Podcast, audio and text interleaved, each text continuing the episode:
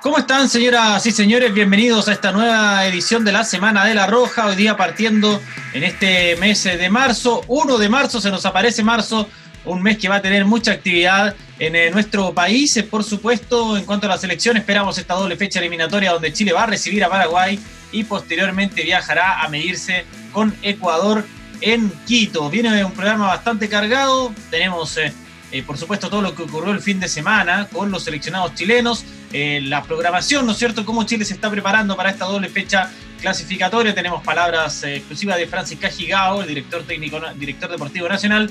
Y también eh, vamos a hablar de las seleccionadas chilenas que van a empezar a participar en la Copa Libertadores Femenina. ¿Cómo estás, Vicente Quijada? Mucho gusto saludarte. Bienvenido a la Semana de la Roja. Muchas gracias, Felice, Felipe, perdón. Y muchas gracias también a todos quienes nos escuchan. Y bien, bueno, bienvenidos a una nueva edición de la Semana de la Roja, que como bien dices, va a estar bastante cargada, vienen bastantes cosas en este, este nuevo mes, que es como el mes tradicional donde ya empieza a pasar todo en este año. Así que esperemos que a Chile le haya bien en todos sus frentes. También hoy nuevamente estamos junto a Camilo Benavides. Camilo, ¿cómo estás? Bienvenido a la Semana del Arroz. Hola Felipe y Bicho. Bueno, un gusto estar de nuevo con ustedes y claro, a comentar todo lo que se viene eh, eh, de la seleccionada en femenino, los seleccionados masculinos y bueno, los partidos de Chile que ya se queda poquito para, para esos partidos en marzo 25 y 30 de marzo, así que eh, vamos con todo, Felipe y Bicho. Y ojo que marzo volvió con todo, ya los muchachos a clase, los niños a clase. Así es, los niños, los niños a clases, incluso algunos de la semana pasada ya. Así que en el camino ahí al colegio pueden ir escuchando de la Semana de la Roja en Spotify. Bueno, en cuanto a los seleccionados chilenos, partir comentando lo de Mauricio Isla, que va a Brasil y en una definición de infarto, el Flamengo consigue lograr el Brasileirao con un Mauricio Vila que jugó en 29 de 38 partidos. Fue electo también como el mejor lateral derecho del torneo. Un buen paso para el chileno ir a Brasil, que mejor ser campeón en uno de los torneos más difíciles y parejos del planeta. De locos el campeonato brasileño. Estaba viendo una, gráfica eh, que mostraban de eh, quién mantuvo el liderato durante la Serie del Brasileirao y el Flamengo no fue líder hasta las últimas dos fechas todas las otras fechas estuvo, estuvo, eh, estuvo Sao Paulo, estuvo Corinthians, estuvo Atlético Mineiro, pero muchos equipos que estuvieron peleando el, título eh, por, varias fechas consecutivas, pero Flamengo eh, alcanza a agarrar el liderato en las últimas dos fechas y no lo suelta más, con, bueno, una definición infartante, como bien decías, que, estuvo de la mano también a, a Inter de Porto Alegre, que no fue capaz de superar a Corinthians, pero tremendo lo de Mauricio Isla, porque claro, no es fácil llegar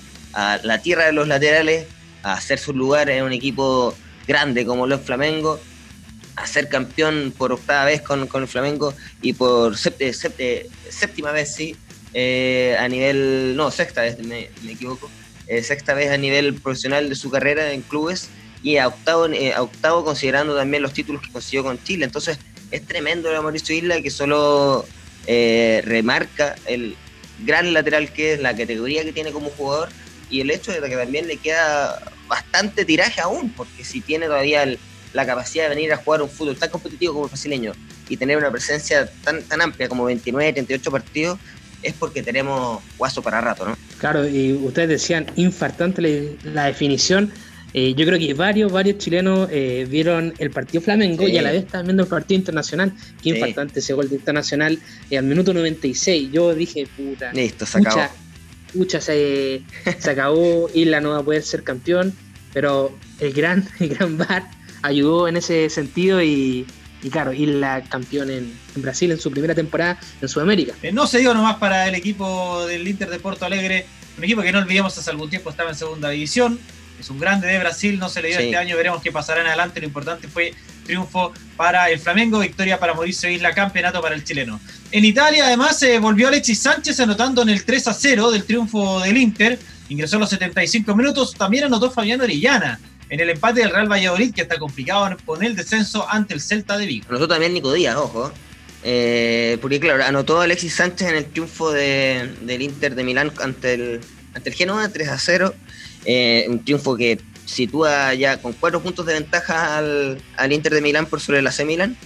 Eh, y empieza ya a definir un poco la, pelea por el título, pero bueno, no hay que no quiero adelantar, tampoco quiero funar a mufar, perdón, a Arturo y Alexis, que, que siempre lo remarca, ¿no? Arturo Vidal tiene eh, esa cosa mágica, ¿no? Equipo europeo que llega, equipo europeo donde es campeón. Bueno, tiene. O equipo al que llega, no necesariamente europeo. De hecho, claro, el equipo el que llega, de hecho con Colo Colo también fue así, efectivamente, cuando, cuando debutó. Pero claro, son cuatro puntos de diferencia, queda trecho en la Serie A todavía, así que aguardar un poco de, paciencia, quedan 14 fechas, pero de que vayan ya sabemos, Ya sabemos cómo le fue a Flamengo, bicho, así que hay que estar atento ahí. Tal cual, no vaya a ser que se le, se le cuela ahí una Juventus, se le puede colar hasta una Atalanta quizás, así que hay que tener cuidado también con la Serie A, que siempre es muy apasionante.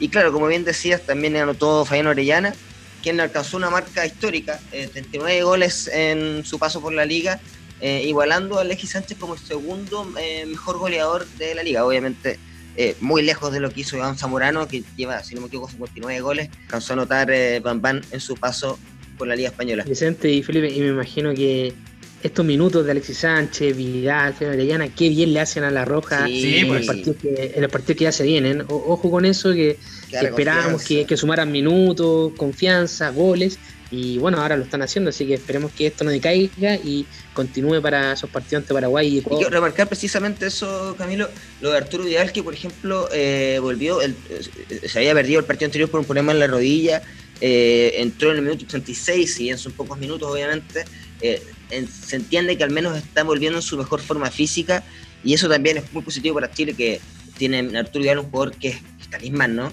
Y lo mismo que pasa con Charles Aranguis, que lamentablemente no pudo estar en las fechas anteriores y que ya cada fecha, fecha, fecha eh, suma titularidad y juega todo el partido, así que ya al menos físicamente está en su mejor punto. Y bueno, lo que les quería comentar antes que se me olvide, eh, Nicolás, Díaz, también se suma a nuestra eh, tabla de goleadores del fin de semana, anotó en el triunfo por 3 a 0 del Mazatlán sobre el Querétaro. Eh, Lorenzo Reyes no, no, fue citado, pero Mazatlán suma una importante victoria en un, con un eh, Nico Díaz que eh, sigue mostrando muy buenos rendimientos, ya sea como central o como lateral izquierdo. Eso de que preguntar precisamente a Camilo, que lo conoce desde pequeño, Nicolás Díaz, eh, me da la sensación de que su futuro en La Roja podría ser más como lateral izquierdo que como central. ¿Cómo lo ves en esa posición, Camilo? Claro, yo creo que su futuro en la selección y, bueno, los equipos más, grandes cuando ya vaya a Europa en, una ESA a lo mejor, eh, yo lo veo más como lateral izquierdo. Y de hecho cuando ascendió del primer, de la sub-19 al primer equipo, y en la sub-19 también jugaba de lateral izquierdo. Obviamente también conocía la posición de central, pero jugaba de lateral izquierdo, subió al primer equipo, también los primeros partidos de lateral izquierdo en Palestino algunos partidos central cuando, cuando haya un expulsado o un lesionado, pero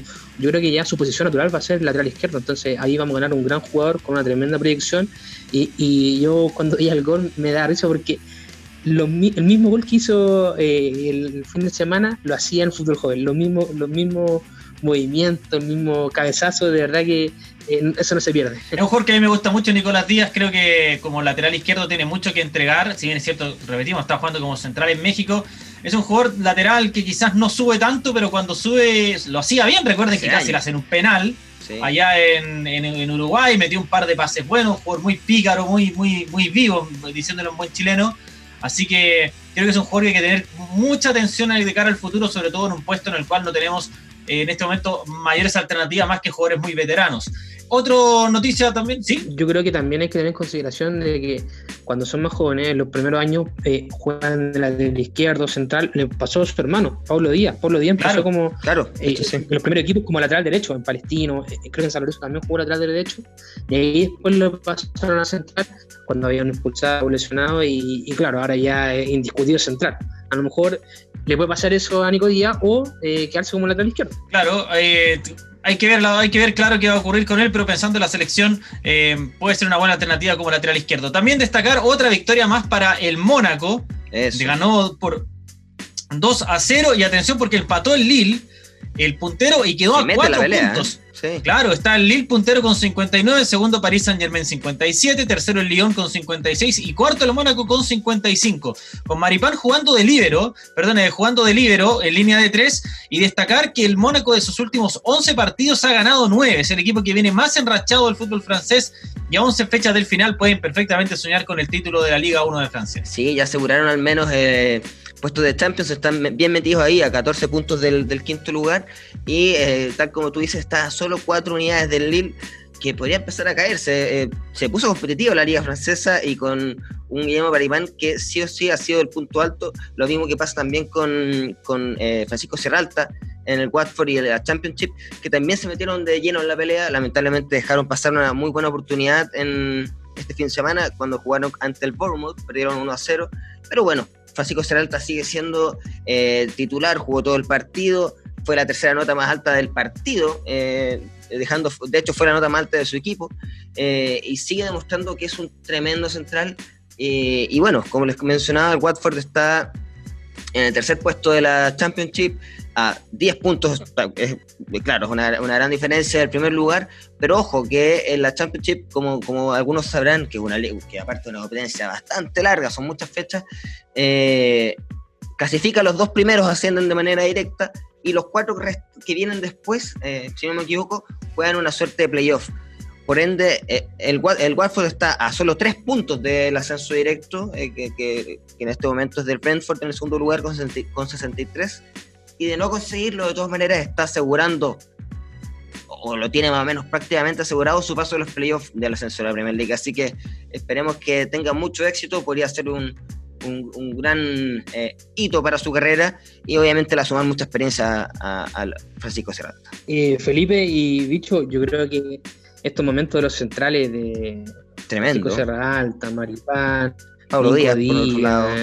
Pablo Díaz también eh, le hace muy bien a la selección y creo que es de lo mejor que tenemos en La Roja en estos momentos y se le va a hacer una tarea muy difícil al profe de las artes en, ese, en esos partidos de Paraguay y Ecuador para a la hora de, elegir a quiénes, van a ser los centrales. Correcto, va a tener muchos nombres, hay que sumar a otros a la contienda, por ejemplo Benjamín Kusevich, que no había sido, podido ser muy considerado por eh, Reinaldo Rueda, más que todo por tema de lesiones, porque era un jugador de gusto de él lo que puede ser en el futuro otros jugadores como Daniel González, Sebastián Vegas también, que lo estamos dejando mm. afuera, jugando a gran nivel también eh, en, México, otro jugador que también puede ser considerado perfectamente como lateral izquierdo. Ya para ir cerrando este bloque, también destacar Charles Arangui volvió a ser titular, otro buen partido para Paulo Díaz jugando como central y como lateral derecho en el triunfo River Plate sobre Platense por 1-0 y para terminarlo Derek Pulgar que eh, luego de tener COVID había perdido su provisión de privilegio, la Fiorentina vuelve a ser titular e incluso suena para ir al Inter de Milán.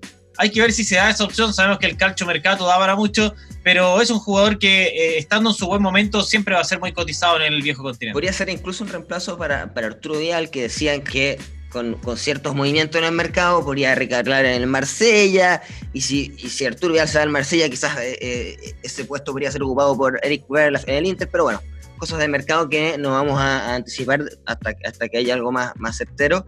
Pero lo que sí les puedo decir, para ya cerrar, es que Christian Ender también sumó un triunfo muy importante eh, con, el, con el PSG, ganaron 3 a 0. Y ojo que. Eh, 4 a 0, perdón.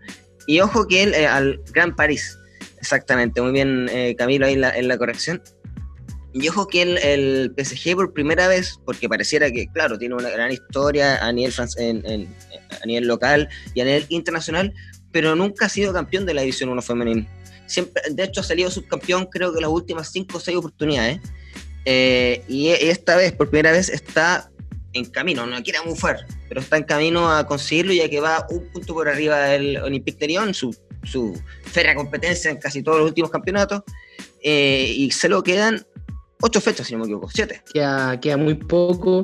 Eh, ojalá no mufare sí, en este buen momento del PSG, que también hay que destacar que Tiane Ender sumó un nuevo registro muy bueno en, esta temporada, 13 partidos con su arco en cero. Eh, en algún momento también había tenido esta racha muy, muy buena que tiene la mejor arquera del fútbol mundial, para mí es la mejor arquera. Y claro, 13 partidos con su arco en cero es muy destacable. Y bueno, eh, para cerrar las participaciones de nuestra seleccionada en el extranjero, eh, Pancha Lara jugó con el, el Abre los 90 minutos, en, bueno, en la derrota de, su equipo, pero jugó todo el partido, eso es bueno que, que, sume minutos. Em, Rayo con Deportivo, Rayo Vallecano, el equipo de las chilenas, Camila Sáez y Yanara Edo. Camila Sáez salió al minuto, a los minuto 11 una molestia, con algunas molestias, esperemos, que mm. no sea, claro, esperemos que no sea algo grave, pero bueno, salió al minuto 11 y Yanara Edo eh, salió en el minuto 76. Y para cerrar también este, esta etapa de las seleccionadas femeninas, eh, Logroño 2, Santa Teresa 2, el Santa Teresa de nuestra seleccionada Mayael López jugó los 90 minutos, así que eh, nuestras seleccionadas están jugando mucho ya de cara a lo que se viene en abril la, el repechaje ante Camerún. Javier Atoro no jugó porque su partido no, eh, eh, no estaba programado, no está programado, no se jugó. Perfecto, terminamos de esta manera el primer bloque de la Semana de la Roja. Vamos con compromisos comerciales y ya volvemos. Una cristal retornable es como jugadora de recambio. Sale una vacía y entra una rellena. Prefiera retornable y aliviemos la sed de la pasión por la roja. Retornable, reconveniente, reamigable con el medio ambiente. Cristal, juntémonos. Todos son bienvenidos a Claro. Pórtate de 6.990 pesos y llévate increíbles equipos, sin requisitos, sin restricciones, con o sin Claro, lo bueno de cambiar. Los futboleros de corazón sabemos que nuestros grandes de la Roja, antes de romperla en la cancha, la rompieron en sus casas. El mejor lugar del mundo, donde hoy vemos y disfrutamos de las eliminatorias. Descarga la app y encuentra todo para hacer de tu casa, tu estadio. Sodimac, la casa oficial de la selección. Ya puedes tener una cuenta corriente que no te pide sueldo para abrirla. Que no te cobra por transferencias. Ni por sacar plata en cajeros. Y que tampoco te pide antigüedad laboral. Ya puedes tener tu cuenta corriente Live del Santander. Una cuenta que además te permite comprar por internet y en apps. Ábrela 100% online en santander.cl. Cuenta corriente Life. Tu cuenta y la de todos. Santander. Tu banco. Soy una camiseta usada de La Roja, con más historias que ninguna. Estuve ahí en las dos Copa América. No quiero ser otro desecho más que ensucie el planeta. Por eso, junto a 10.000 camisetas usadas por los cracks de La Roja, seremos reutilizadas para crear un futuro más verde e inspirar a las nuevas generaciones. Soy roja por fuera y verde por dentro. Cuéntanos tu historia y participa por una de ellas. Infórmate en rojasustentable.cl. Arauco por una roja más sustentable. Estamos con el segundo bloque de la Semana de la Roja. No olviden visitar nuestro ecosistema digital. Estamos presentes en todas nuestras en todas las plataformas de redes sociales, en Facebook, en Twitter, en Instagram, ¿no es cierto? En YouTube, también por supuesto en TikTok y en Spotify. Y visite larroja.cl y descargue la app oficial de La Roja. A fines de la semana pasada habló en exclusiva con larroja.cl Francis Cajigao, el director deportivo nacional, un poco para hablar de cómo se está preparando la selección chilena para lo que va a ser eh, la próxima fecha doble que se va a disputar, repetimos, acá en Santiago ante Paraguay y luego ante Ecuador en Quito. Vamos a escuchar la palabra de Francis Cajigao y volvemos entonces a comentar estas declaraciones. Bueno, ha sido un mes muy intenso, lleno de, planificación. En cuanto Martín Lasarte eh, firmara su contrato, obviamente a partir de ese momento entramos en, plan planificación, tanto eh, a corto plazo teniendo en cuenta que, vamos a tener un microciclo eh, local como a, medio plazo, que es eh, esas clasificatorias para el Mundial. De todas formas, ya hubo un, trabajo anterior, un trabajo de scouting eh, y de identificación por parte de técnicos y yo mismo presenciando partidos y un trabajo de análisis, tanto de, jugadores del medio local como jugadores de ligas extranjeras, como de los rivales Paraguay y Ecuador. Bueno, yo creo que por parte de la federación lo que tenemos que, tranquilizar a la masa social y, el aficionado de que estamos trabajando de cara al futuro, cara a obtener buenos resultados. Sabemos lo complejo y lo difícil que es el reto, pero vamos a trabajar todos los días para poder llegar a, donde todos queremos llegar. No es ni más ni menos que el Mundial de, Qatar. Los jugadores eh, irán llegando alrededor 21 y 22 de, de marzo para poder trabajar de cara a ese partido contra Paraguay en Juan Pinto Durán Posterior al partido contra Paraguay iremos a, Calama, lo que realmente es una adaptación a la altitud sobre todo, dado que en, Quito jugamos a, cerca de 2.700 eh, metros de altitud. Bueno, hemos ha habido algunas conversaciones con algunos jugadores en concreto y el director técnico a, partir de este momento tendrá conversaciones también con, con varios jugadores. Obviamente eh, el carácter de esas conversaciones es privado. El director técnico Martín a partir de mañana estará en Pinto Durán conjuntamente con Alex Souto, el preparador físico, eh, Sebastián Eguren, el ayudante técnico y Roberto Navajas, entrenador, el preparador de arqueros, eh, ya están trabajando en, en Pinto Durán y tienen un soporte muy importante en el trabajo que le corresponde a, otro ayudante técnico como es el Pator Mazábal y al preparador físico Sebastián Rojas, ambos procedentes de la selección sub-20. Para comenzar, muchachos, a mí me parece interesante lo que se va a hacer posterior al partido contra Paraguay, que se va a hacer un trabajo logístico en Calama para hacer un proceso de adaptación de cara al viaje a Quito, que siempre es complicado por la altura y por el calor. siempre ha sido un tema. Y, y la verdad que muchas veces creo que incluso se, se, critica cuando se planifica, se critica cuando no se planifica, y la verdad, yo en lo personal creo que no hay nada mejor que preparar a los jugadores eh, chilenos para, este tipo de condiciones. Ya lo hemos visto en el pasado, que de hecho en su momento había seleccionadores que llevaban jugadores de Coreloa para poder aprovechar como su costumbre con el tema de la altura. Eh, no es fácil eh, adaptarse este, a este, tipo de, de, ambientes.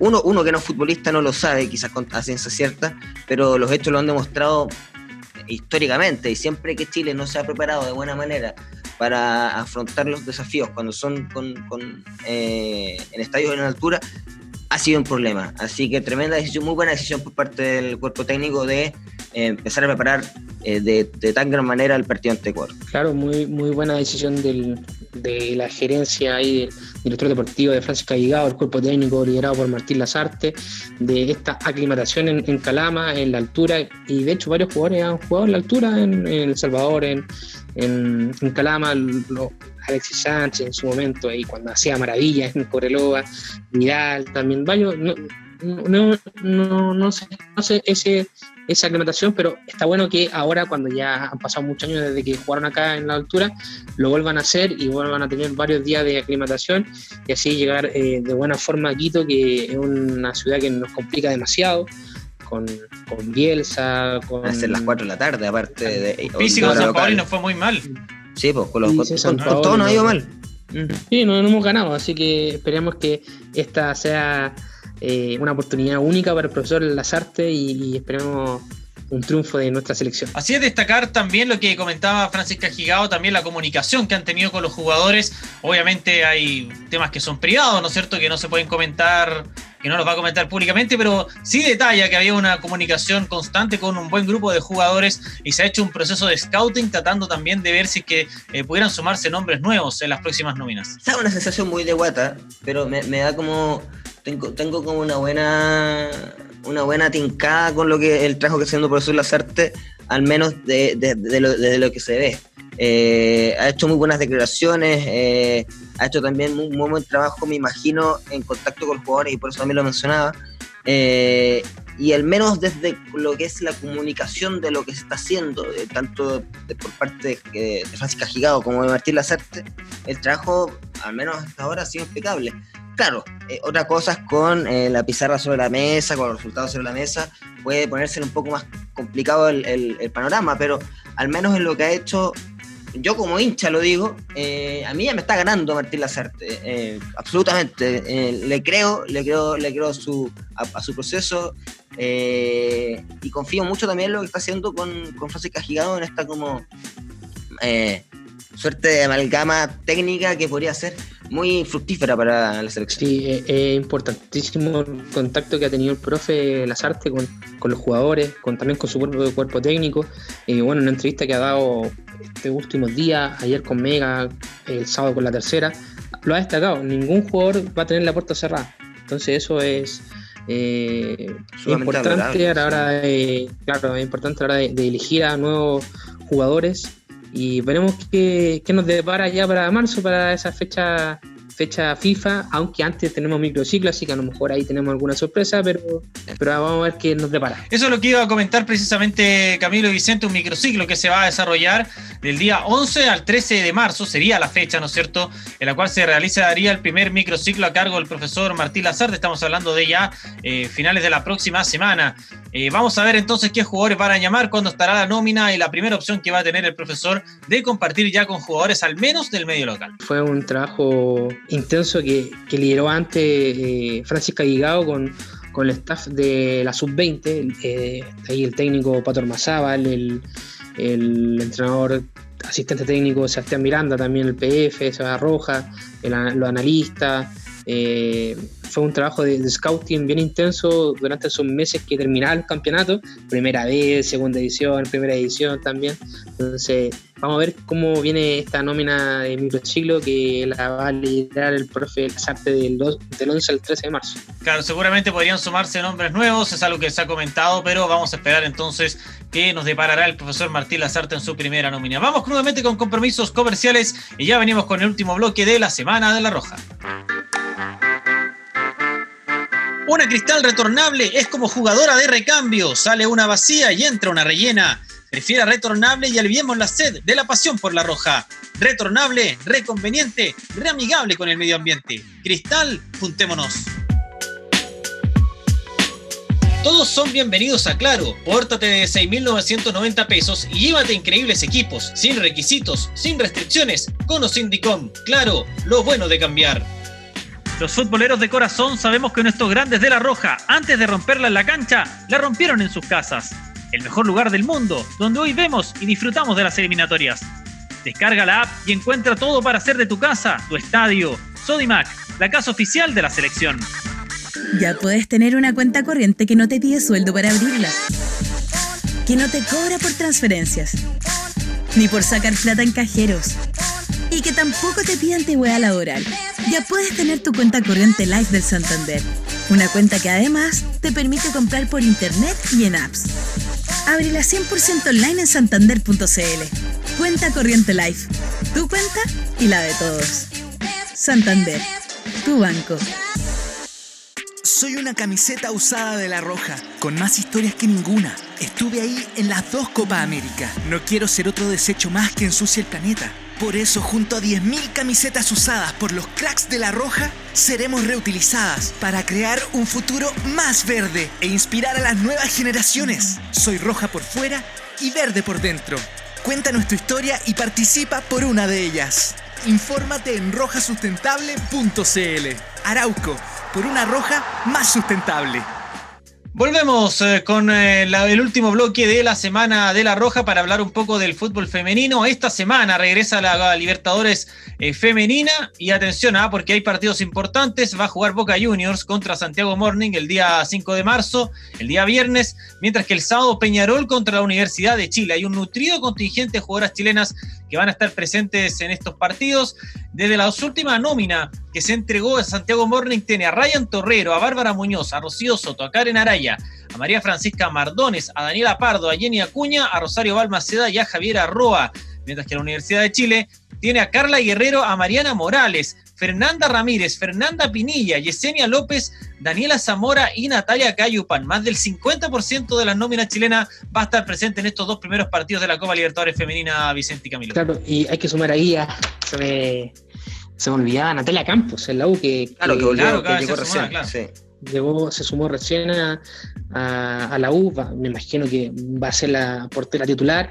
Sí. Y claro, tú, tú decías, tú nombrabas, Felipe, al comienzo, el primer partido de Santiago Morning Boca Juniors. Eh, el ahora, campeón de Argentina. en claro, el días 5 más. de marzo. Mm. Y para la U también el campeón en, en ese torneo 2019, Peñarol, Uruguay. Acá, acá me quiero tener porque, eh, bueno, el equipo que más títulos ha conseguido en, Uruguay es Nacional, pero Peñarol tuvo una racha muy buena de tres, tres o dos años, creo que consecutivos ganando los títulos, así que también es, es un equipo que está recién empezando en esto del, fútbol femenino a, a liderar eh, en su país. Y claro, va de la mano con la U también, que estos últimos dos años también ha, ha tenido su, su empuje en, en el femenino. No, es interesante la nómina de, de jugadoras que va a estar en Libertadores precisamente porque, por los desafíos que se vienen a futuro. Eh, se- eh, Felipe se demoró al menos un minuto en nombrar a todas las jugadoras y eso yo creo que es tremendamente positivo porque significa que hay muchas jugadoras que van a llegar con mucho roce internacional. Al final, imagínate, recién lo, mencionabas muy bien eh, Camilo, Boca Juniors, el campeón de Argentina, Peñarol, el campeón de Uruguay, son eh, equipos eh, de alto roce, van a ser partidos donde van a sumar mucha experiencia y experiencia que de si el repechaje hubiera sido en febrero, ya mirando como el vaso medio lleno, ¿no? Eh, si, el, si el repechaje hubiera sido ahora el 14, de- el 18 de febrero, perdón, eh, estos partidos no, no- no los habrían tenido como, como antesala. Así que yo solo, insisto, le veo lo positivo a que se juegue Libertadores, a que todas estas jugadoras puedan sumar tanta experiencia, jugadoras que aparte son eh, eh, eh, parte, valga la redundancia, de la columna vertebral de la selección.